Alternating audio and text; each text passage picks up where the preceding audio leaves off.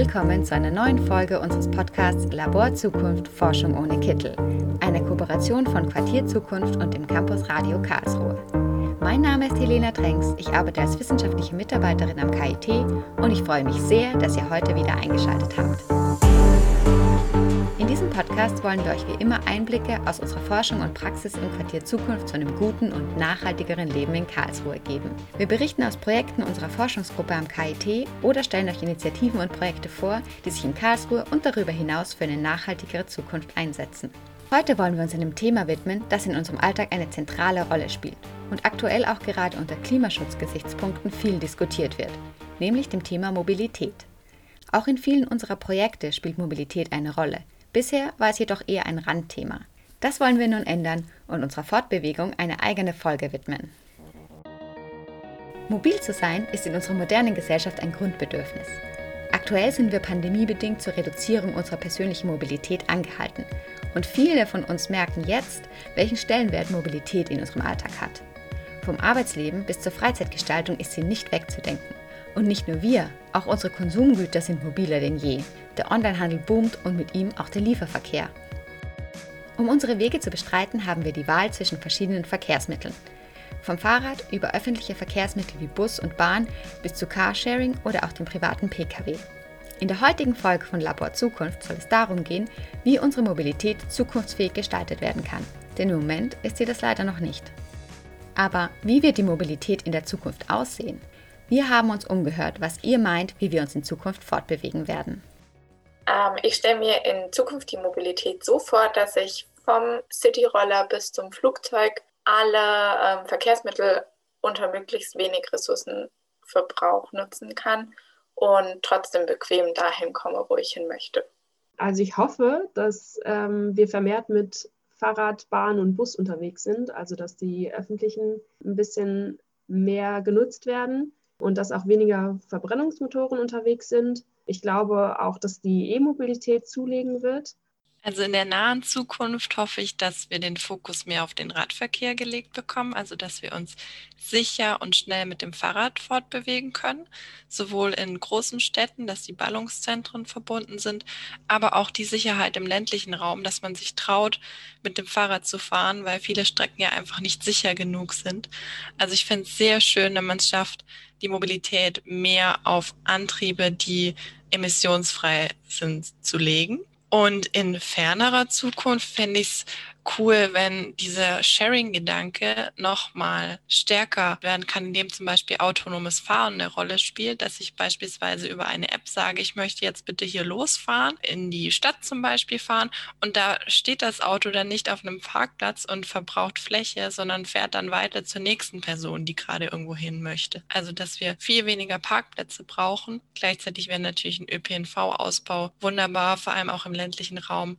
Also ich könnte mir vorstellen, dass es einerseits wirklich diesen materiellen Wandel gibt, also dass man auf E-Mobilität umsteigt dass man erneuerbare Technologien viel mehr nutzt. Aber andererseits glaube ich, dass es auch grundlegend um ein Umdenken geht von den Mitmenschen. Also mehr Fahrradfahren, mehr Laufen und nicht unbedingt Verzicht, sondern mehr Bewusstsein. Also dass sich Mobilität wirklich dadurch transformiert, dass die Menschen sich bewusster bewegen und gesünder bewegen.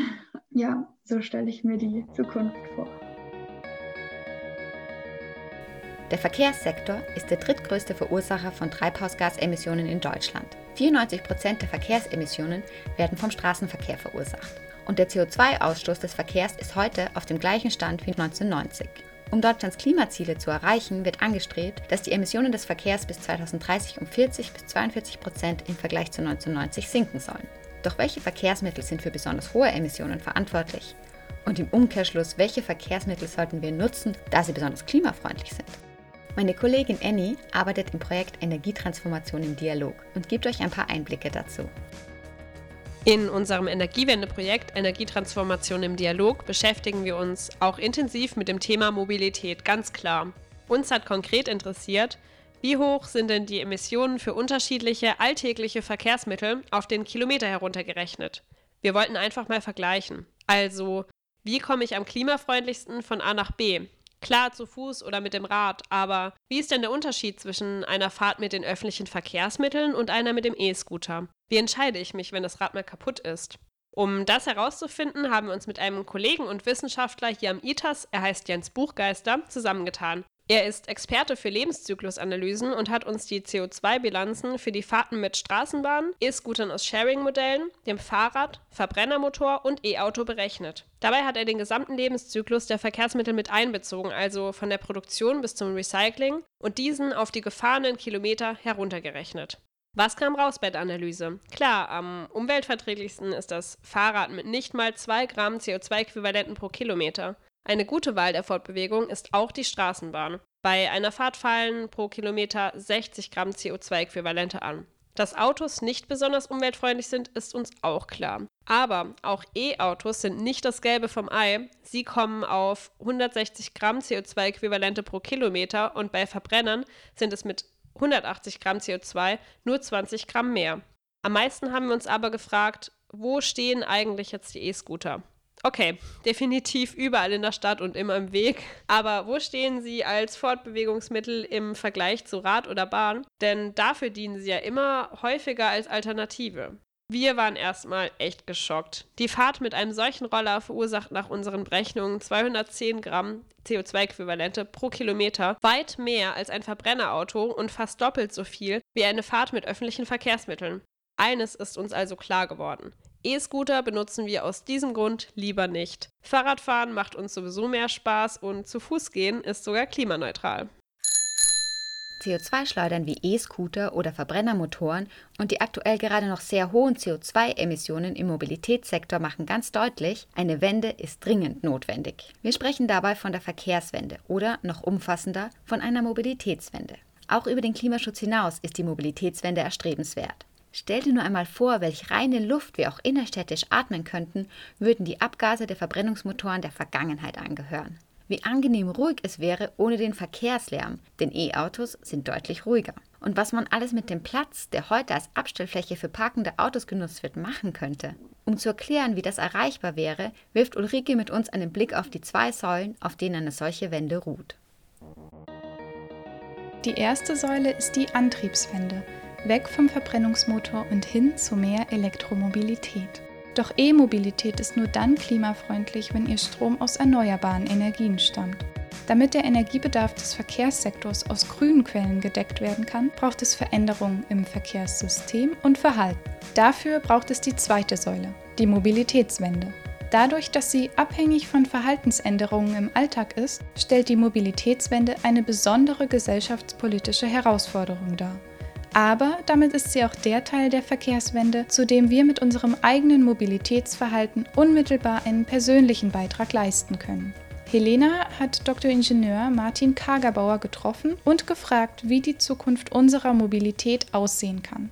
Herr Kagerbauer ist Mitarbeiter am Institut für Verkehrswesen am KIT. Letztes Jahr verfasste er zusammen mit anderen Forschenden ein Positionspapier zu kommunalen Möglichkeiten für nachhaltigere Mobilität. Darin wird ein Gesamtüberblick gegeben, wie Kommunen die Mobilitätswende gestalten können. Von Stadtplanung und öffentlichem Nahverkehr über technologische Entwicklungen bis zum Umdenken im Individualverkehr.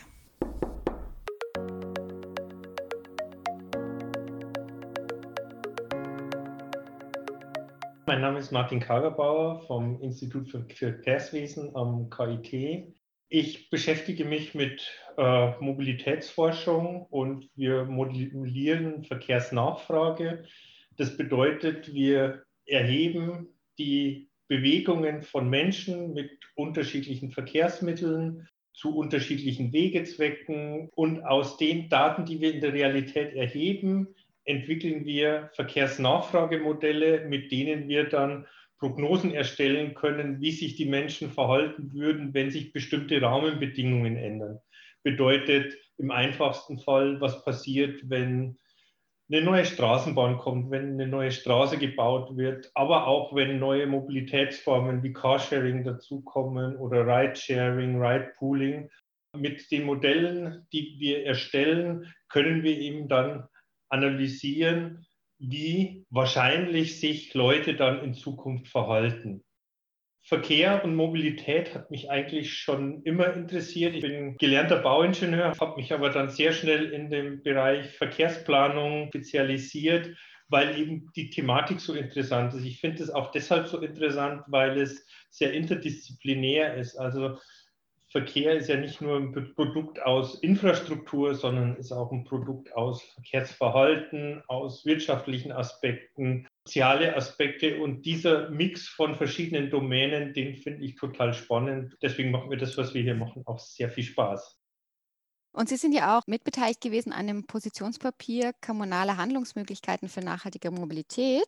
Da ist die Rede davon, dass man ein hohes Maß an Mobilitätsangeboten bei gleichzeitig weniger Verkehr bräuchte. Was ist denn damit gemeint? Und vielleicht können Sie noch mal kurz eingehen, was ist der Unterschied zwischen Verkehr und Mobilität? Der Begriff Mobilität hat einfach eine viel positivere Konnotation als Verkehr, aber in Wirklichkeit sind es auch zwei unterschiedliche Dinge, obwohl sie oft als Synonym verwendet werden. Mobilität ist eigentlich nicht nur die Bewegungen, die man durchführt, sondern auch die Hintergründe, die Absicht, die man durchführen kann. Also selbst wenn man die Möglichkeit hat, wohin zu gehen, ist das im weitesten Sinne schon Mobilität. Und Verkehr ist im Wesentlichen die realisierte Mobilität, also den Verkehr, der aus der Mobilität kommt, den man dann auf den Straßen, in den Bahnen mit anderen Verkehrsmitteln sieht. Was ist damit gemeint? Höheres Maß an Mobilität angeboten bei gleichzeitig weniger Verkehr. Wenn wir unsere Ziele, unsere Umweltziele zum Beispiel verwirklichen wollen, dann müssen wir Emissionen, die aus dem Verkehr resultieren, reduzieren. Diese Emissionen kann man natürlich reduzieren, wenn man seine Bewegungen komplett einstellt. Aber das ist nicht der Hintergrund hinter der gesamten Mobilität, sondern wir wollen die Mobilität ermöglichen, aber diesen Verkehr, der daraus entsteht, umweltverträglich abwickeln, sodass weniger Emissionen entstehen. Und da spielen natürlich Mobilitätsdienstleistungen und neue Mobilitätsangebote eine Rolle, dass die Bewegung der Menschen nicht nur Emissionen oder viele Emissionen hervorruft im Vergleich zu nachhaltigeren Mobilitätsformen wie den öffentlichen Verkehr, wo viele Leute zusammen in dem Fahrzeug sitzen und ähnlich mobil sind wie mit dem Auto, aber das umweltverträglicher abgewickelt wird. Und natürlich das Königsbeispiel für nachhaltige Mobilität ist zu Fuß gehen und Fahrradfahren, weil die Emissionen halten sich da sehr, sehr stark in Grenzen. Das heißt, so wie ich das verstanden habe, die Mobilitätswende schließt die Verkehrswende mit ein. Ja, genau, die Mobilitätswende schließt die Verkehrswende mit ein, weil es muss ja in den Köpfen der Leute passieren, dass sie sich bewusst Gedanken machen, wie sie unterwegs sind und dann auch bewusst nachhaltige Verkehrsmittel wählen, um unterwegs zu sein, um mobil zu sein. Und ich würde da schon von der Mobilitätswende sprechen, nicht nur von der Verkehrswende. Und Sie haben ja schon äh, kurz Carsharing angesprochen. Können Sie noch mal kurz darauf eingehen, welche Chancen zum Beispiel solche Sharing-Modelle bieten? Also neue Mobilitätsformen tragen dazu bei, die Abhängigkeit vom Pkw zu reduzieren. Das heißt, und dadurch, dass das eigene Auto dann nicht immer vor der Tür steht, wählt man für andere Wege dann gern auch andere Verkehrsmittel und ist somit multimodaler unterwegs. Multimodaler bedeutet, dass man auf verschiedenen Wegen unterschiedliche Verkehrsmittel nutzt und durch diese vielen Mobilitätsoptionen ist man dann auch ja, bewusster und nachhaltiger unterwegs und schont dann natürlich auch die Umwelt, weil man kollektive öffentliche Verkehrsmittel oder öffentlich zugängliche Verkehrsmittel nutzt. Sie haben ja jetzt schon angesprochen, es gibt dann ein wachsenderes Bewusstsein, man möchte sich nachhaltiger bewegen. Was könnte man denn noch für Anreize schaffen, um zum Beispiel nachhaltige Reformen noch attraktiver und auch für die Leute einfach als erste Wahl greifbar zu machen? Die einfache Lösung heißt, es muss einfach einfacher sein. Das heißt, man muss ein Verkehrsangebot haben, das es ermöglicht, a, leicht zu nutzen und b, das keine Einschränkungen hinsichtlich Reisezeit, hinsichtlich, hinsichtlich Bequemlichkeit und hinsichtlich Kosten bietet. Und daran arbeiten wir, dass wir sozusagen so einen Blumenstrauß an verschiedenen Verkehrsmitteln und Optionen bereitstellen, dass die Menschen in verschiedenen Situationen verschiedene Alternativen zur Verfügung haben und dann wählen können, welche Verkehrsmittel sie nutzen, sodass dann letztendlich auch äh, nachhaltige Mobilität gefördert wird. Aber diese Veränderungen von Gewohnheiten ist natürlich ein großes Ding. Wenn man eingefahrene Rhythmen hat, ist es so ein Automatismus, den man sehr schwer ändern kann. Und wir sind jetzt gerade in so einer Zeit, wo viele neue Mobilitätsformen kommen. Und gerade wenn man für sich selbst eingespielte Routinen hat, ist es natürlich schwer, die zu ändern, gerade dann, wenn sie auch vielleicht bequem sind. Das ist natürlich ein sehr langer Prozess, den wir hier jetzt äh, haben und den wir gehen müssen. Und der ist auch nicht sehr schnell erfolgreich unbedingt, weil sich diese Routinen erst entwickeln müssen. Also man braucht da bei den neuen Mobilitätsangeboten auch ein bisschen langen Atem, aber vor allem auch auf politisch, politischer Seite und von Seiten der Politik, äh, dass man hier nicht zu schnell Erfolge sehen will, sondern dass man das eher als einen Weg und eine Strecke sieht, immer wieder neue Bausteine und neue Mobilitätsangebote zu forcieren. Und von Politikseite gehört natürlich auch dazu, dass man auch mal unbequeme äh, Maßnahmen ergreift, um äh, ja so ein bisschen so einen Mix aus Push- und Pull-Maßnahmen hinzubekommen. Also zum einen Anreize geben, um umzusteigen, zum anderen aber auch ein bisschen die Leute zu den nachhaltigeren Mobilitätsformen hinzuschieben. Und die Politik tut sich heute oft noch sehr schwer, diese härteren Maßnahmen zu ergreifen. Die sind unbequem, aber ich glaube, dass die Bevölkerung bereit ist, diese Maßnahmen auch aufzunehmen. Man muss nur Mut haben und man muss es nur wagen. Sie haben von dem Blumenstrauß gesprochen an verschiedenen Möglichkeiten und haben auch schon die Politik ins Spiel gebracht. Wie können denn Kommunen eine solche Mobilitätswende noch stärker unterstützen?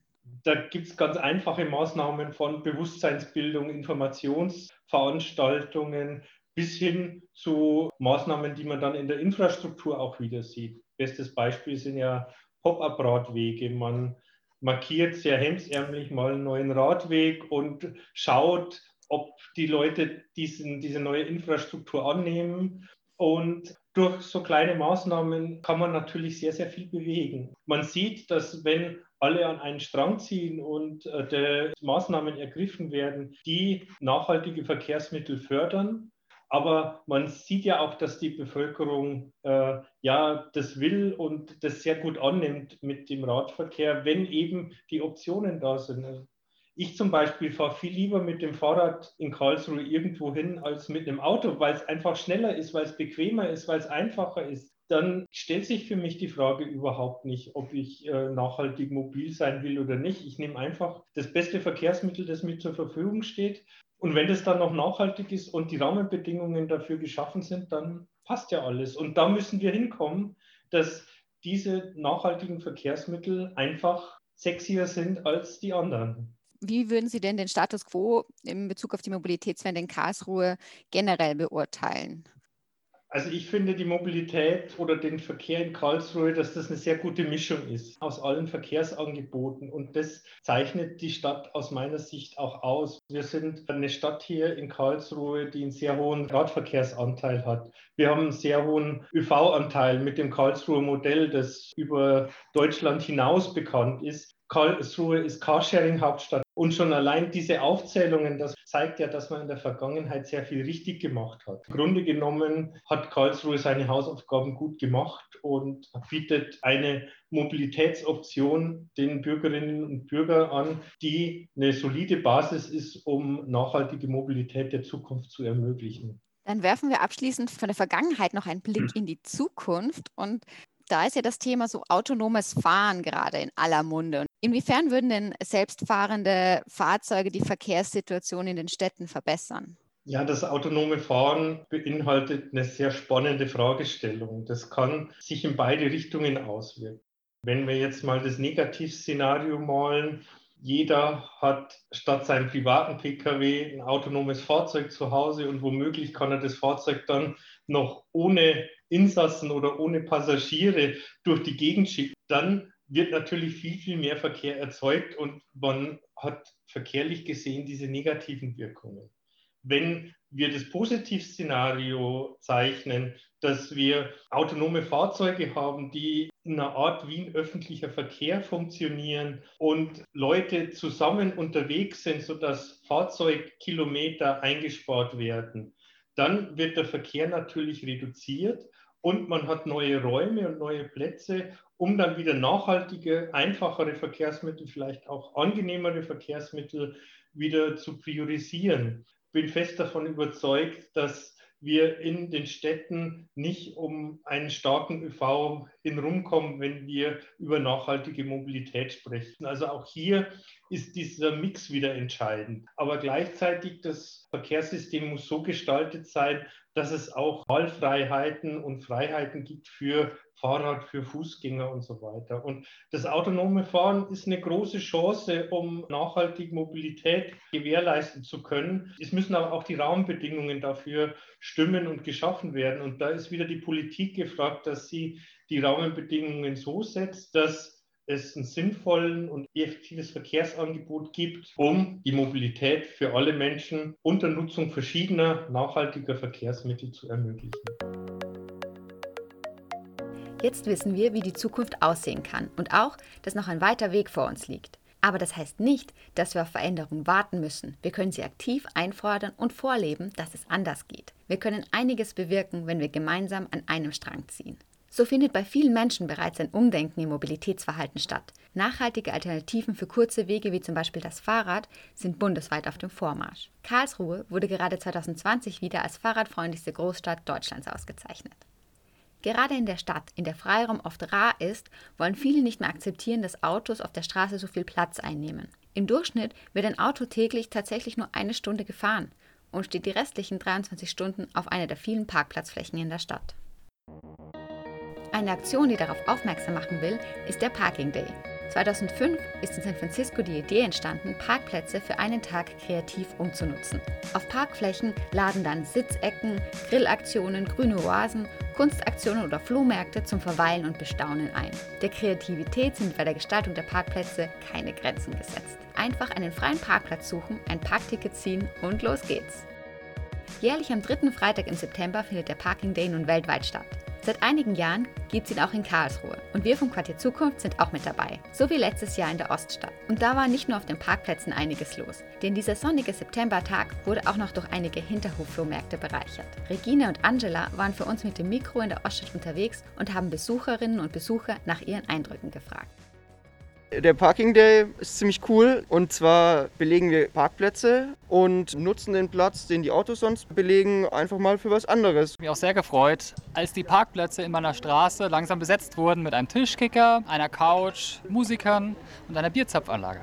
Ich bin hier auf dem Flohmarkt und der ist ja zufälligerweise genau auf einem Parkplatz. Wir machen da mit, weil wir es sehr schön finden, die Idee, dass man Parkplätze für einen Tag anders nutzen und gestalten kann.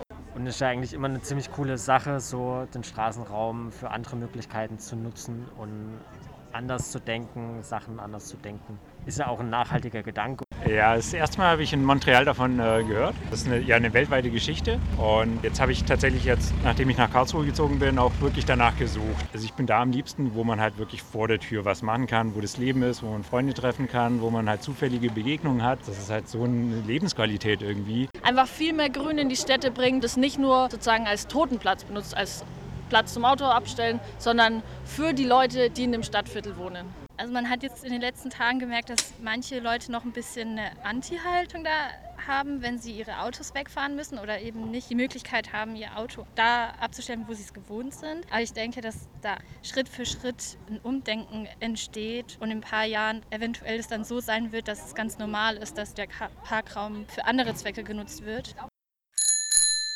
Was die vielfältigen Aktionen am Parking Day zeigen, es steckt viel Potenzial in den Parkflächen, das auch anderweitig genutzt werden könnte. Was es braucht, damit der Pkw-Verkehr reduziert und Parkplätze anders genutzt werden können, damit hat sich auch unser Kollege am ITAS Jens Schippel beschäftigt. Er hat gemeinsam mit dem Fraunhofer Easy dazu Interviews mit Menschen in der Karlsruher Oststadt geführt. Die ersten Ergebnisse stellt er uns hier vor.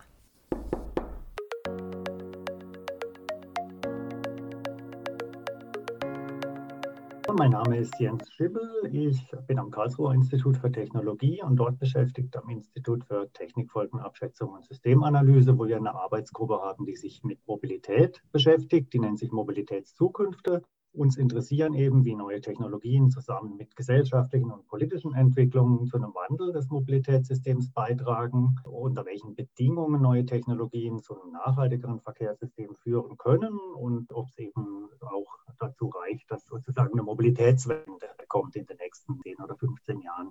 Du warst auch an dem Projekt Urbane Mobilität im Wandel beteiligt. Was wurde denn da untersucht und was war der Schwerpunkt in der Oststadt?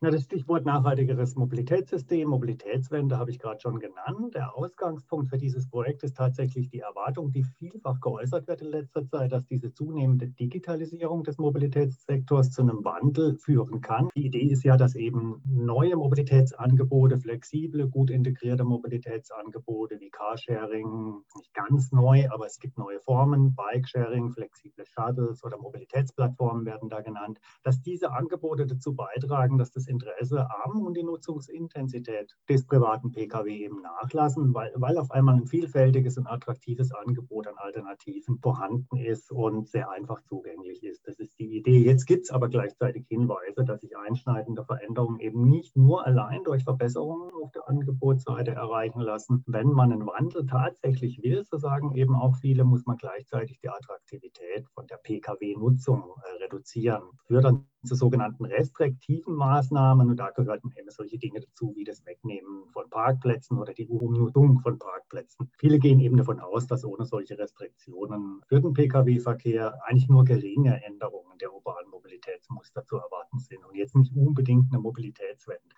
Gleichzeitig sind aber äh, solche Restriktionen äh, sehr schwer durchzusetzen, weil sie eben sozial und politisch normalerweise nicht akzeptiert werden. Die Leute finden es natürlich nicht gut, wenn sie aufs Auto angewiesen sind oder eine hohe Abhängigkeit zum Auto wahrnehmen, äh, wenn man da den Parkplatz wegnimmt auf einmal. Von dem her hat uns jetzt interessiert, unter welchen Bedingungen es denn vielleicht möglich sein kann, eine soziale Akzeptanz zu erreichen, die eben auch restriktive Maßnahmen äh, betrifft. Und das ist eben genau der Ansatzpunkt von dem Projekt, in dem ich jetzt eben äh, arbeite oder gearbeitet habe. Der Titel lautete Städtebauliche und sozioökonomische Implikationen neuer Mobilitätsformen. Und es gehört eben zum Karlsruher Forschungsverbund Profilregion Mobilitätssysteme. Der wird vom Land Baden-Württemberg gefördert und da ist unter anderem das KIT drin, aber auch das Fraunhofer Easy. Ja, wir haben dann eben in dem Projekt Interviews mit Bürgerinnen und Bürgern in der Oststadt durchgeführt, um besser zu verstehen, unter welchen Bedingungen Menschen bereit sind, solche Restriktionen, Änderungen, die Restriktionen einschließen im Wohnumfeld,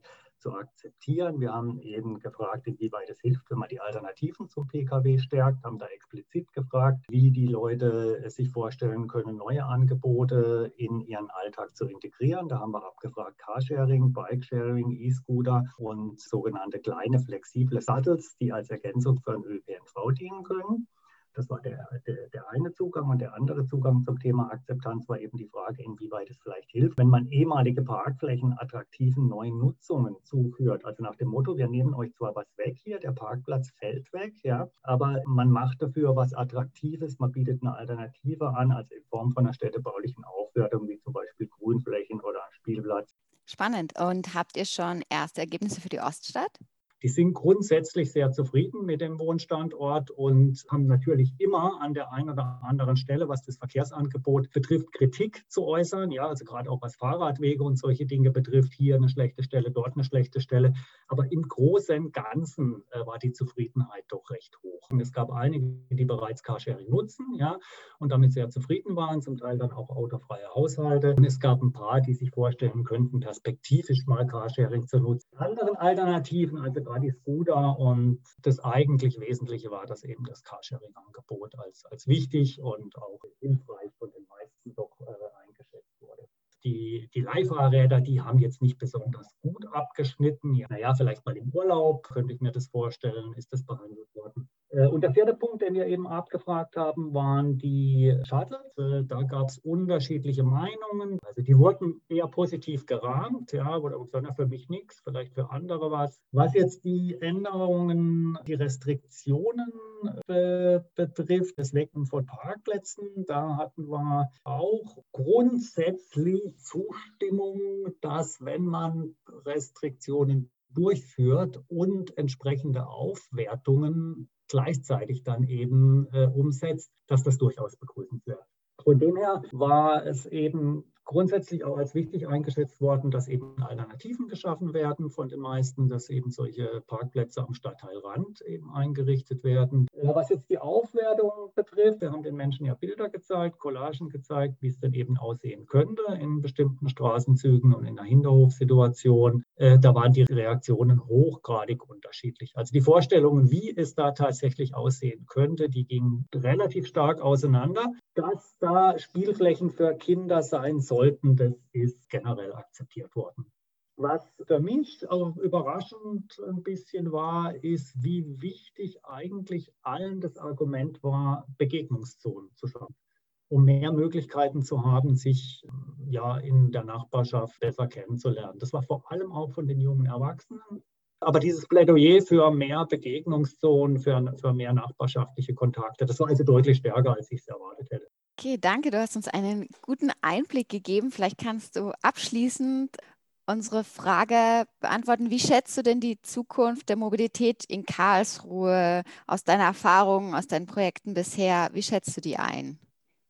Also ich denke, in Karlsruhe, auch in anderen Städten werden wir jetzt sukzessiv erleben, dass eben neue Angebote, attraktive Alternativen schaffen zum äh, Individualverkehr. Wie jetzt in dem Projekt auch schon angedeutet, gehen wir aber eben nicht davon aus, dass damit automatisch jetzt die autofreie Stadt äh, entsteht. Aber durch äh, diese neuen Angebote und wenn man das eben schafft, das zu verbinden mit äh, städtebaulichen Aufwertungen, dann kann ich mir schon vorstellen, dass sich eine gewisse Akzeptanz einstellt, äh, dass man es dann eben auch schafft, die Autos stärker rauszudrängen, äh, dass das auch der Wunsch dann zunehmend wird, ja, dass eben oder auch eine Selbstverständlichkeit wird, dass Freiflächen für Menschen eben zur Verfügung stehen. Das kann ich mir schon gut vorstellen, dass das in die Richtung geht. Ich glaube jetzt nicht, dass wir eine Revolution erleben in den nächsten fünf bis zehn Jahren. Das würde mich überraschen, ja, aber ich denke, eine Evolution auf jeden Fall. Nun habt ihr einen Einblick, wie vielgestaltig die Mobilitätswende ist und dass es um mehr als Auto Ja oder Nein geht. Wenn ihr mehr zur Mobilitätswende und wie ihr sie mitgestalten könnt wissen wollt, haben wir hier ein paar Tipps für euch. Agora Verkehrswende veröffentlichte letztes Jahr in einer anschaulichen Schrift die Zahlen, Daten und Fakten zur Mobilität in 35 deutschen Städten. Karlsruhe ist dabei. Vielleicht auch deine Stadt? Einen interessanten Vergleich der Emissionen verschiedener Verkehrsmittel bietet das Umweltbundesamt. Eine Möglichkeit, sich für eine fahrradfreundliche Stadt zu engagieren, ist die Beantragung von Pop-up-Radwegen und Tempo-30-Zonen. Dafür stellt die Deutsche Umwelthilfe online ein Toolkit zur Verfügung, mit dem jede und jeder der Stadtverwaltung konkrete Vorschläge machen kann, wo Radwege gebraucht werden. Auf seiner Website stellt der Verkehrsclub Deutschland Informationen und Anregungen zum Parking Day zur Verfügung. Und am 17. September 2021 wird auch in der Karlsruher Oststadt wieder der Parking Day stattfinden. Seid dabei! Alle Links findet ihr wie immer in den Show Notes. Das war eine neue Folge Labor Zukunft Forschung ohne Kittel. Wir freuen uns sehr, dass ihr mit dabei wart. An diesem Podcast waren Ulrike Wolf, Marlena Surborg, Anna-Barbara Grepan und Helena Tränks beteiligt. Gesendet wurde diese Folge das erste Mal im Campus Radio Karlsruhe und ist ab sofort auf campusradio-karlsruhe.de sowie auf Spotify abrufbar. Mein Name ist Helena Tränks und ich freue mich, euch bei der nächsten Folge wieder begrüßen zu dürfen. Nächstes Mal werfen wir einen Blick auf unseren Campus und schauen uns an, welche Synergien es für den Austausch zwischen Universität und Stadtgesellschaft gibt. Wir freuen uns, wenn ihr dann wieder dabei seid. Nachhaltige Grüße und bis zum nächsten Mal.